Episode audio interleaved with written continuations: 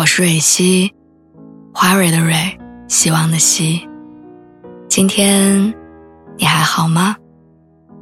你可以在微信公众号和微博中搜索“蕊希”，每天晚上我都会用一段声音陪你入睡。听完今天的故事，祝你晚安，做个好梦。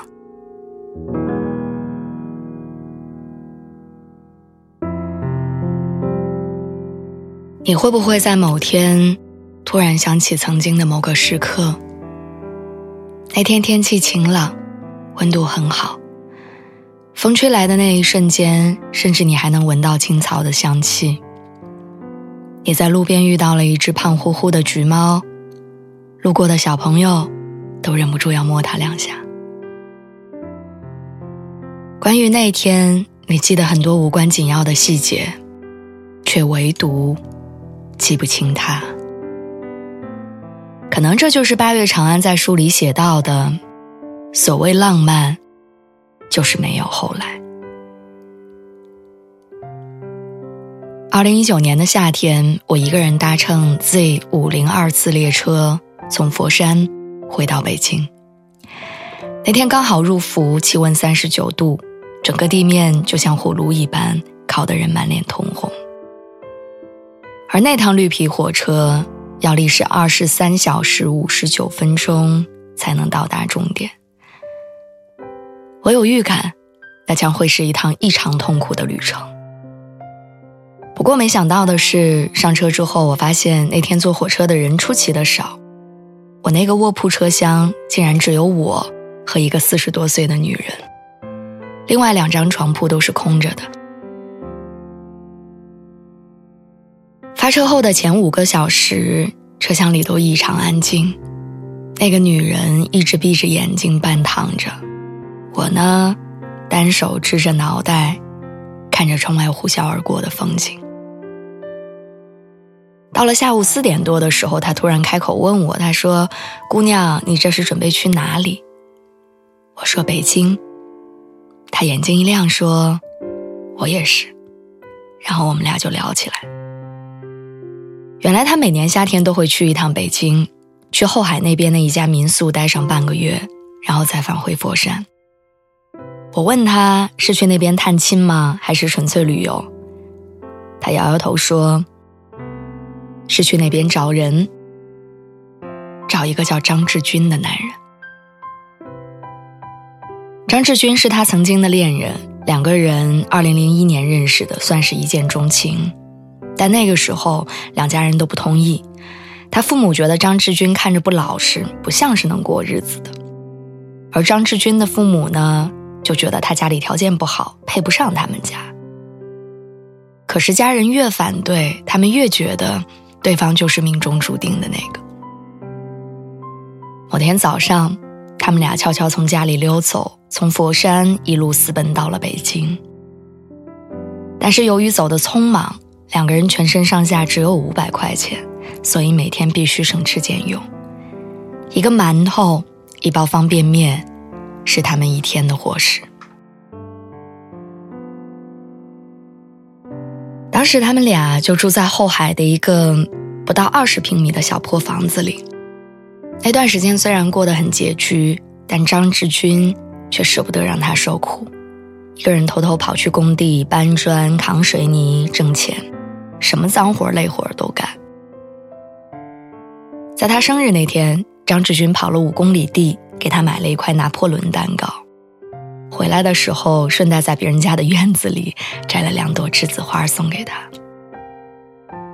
那是他从小到大第一次吃到一个叫做拿破仑的蛋糕，也是他二十多年来最开心的一天。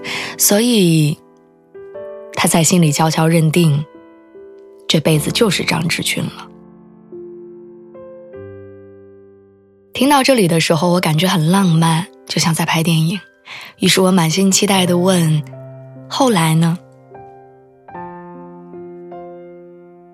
后来，我就再也没有见过他了。那天早上，他像往常一样六点起床，去附近的饭馆打扫卫生、洗碗。张志军也一样。像往常一样六点起床，准备七点的时候去工地。出门之前，张志军专门交代了他一句：“晚上回来带碗馄饨，好久没吃了。”但是没想到，等他回来的时候，家里一个人都没有，张志军的东西全都消失了。他翻遍了全屋，什么都没有找到。后来在枕头下面发现了一封信，还有一千块钱。钱是他们俩打工一块儿攒的，一分没少。信上写了简单的三句话：“你回去吧，别找我，对不起。”他一直没有想明白张志军是为什么离开的。他那么爱他，怎么可能就这样抛下他？他早上还说要吃馄饨，可为什么会突然消失呢？他猜测张志军可能遇上了什么大事儿，或者受到了什么样的威胁，所以他一定要找他问个明白。后来，他留在北京找了张志军很久很久，从白天到晚上，从夏天到冬天，但是。一直没有找到他，甚至一点音讯都没有。而张志军这一消失就是二十多年，直到现在两个人都再也没有碰过面。但直到现在，他也从未打消过要找到他的念头，因为他不相信好好的人会突然说走就走，他更不相信如果张志军还活着，会不来见他一面。那天在那趟绿皮火车上，这个故事他断断续续跟我讲了一天一夜。但我还没有来得及问更多的细节，火车就已经到站了。那是我第一次觉得二十三小时五十九分钟竟然如此短暂。下车的时候，我问了他最后一个问题：“那个张志军，他长什么样啊？”他想了想，说：“他已经记不清了，只记得笑起来的时候，他有一对虎牙，挺好看的。左眼下方有一颗痣。”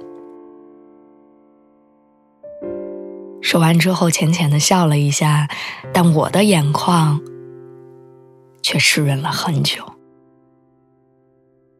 我没想到世界上竟然会有如此深情又执着的人。他都已经记不清他的样子，却还在一直想找到他。他们的感情已经过去二十年，他还在守着那份回忆。所以，到底要多爱一个人才会如此念念不忘，即使没有任何回响？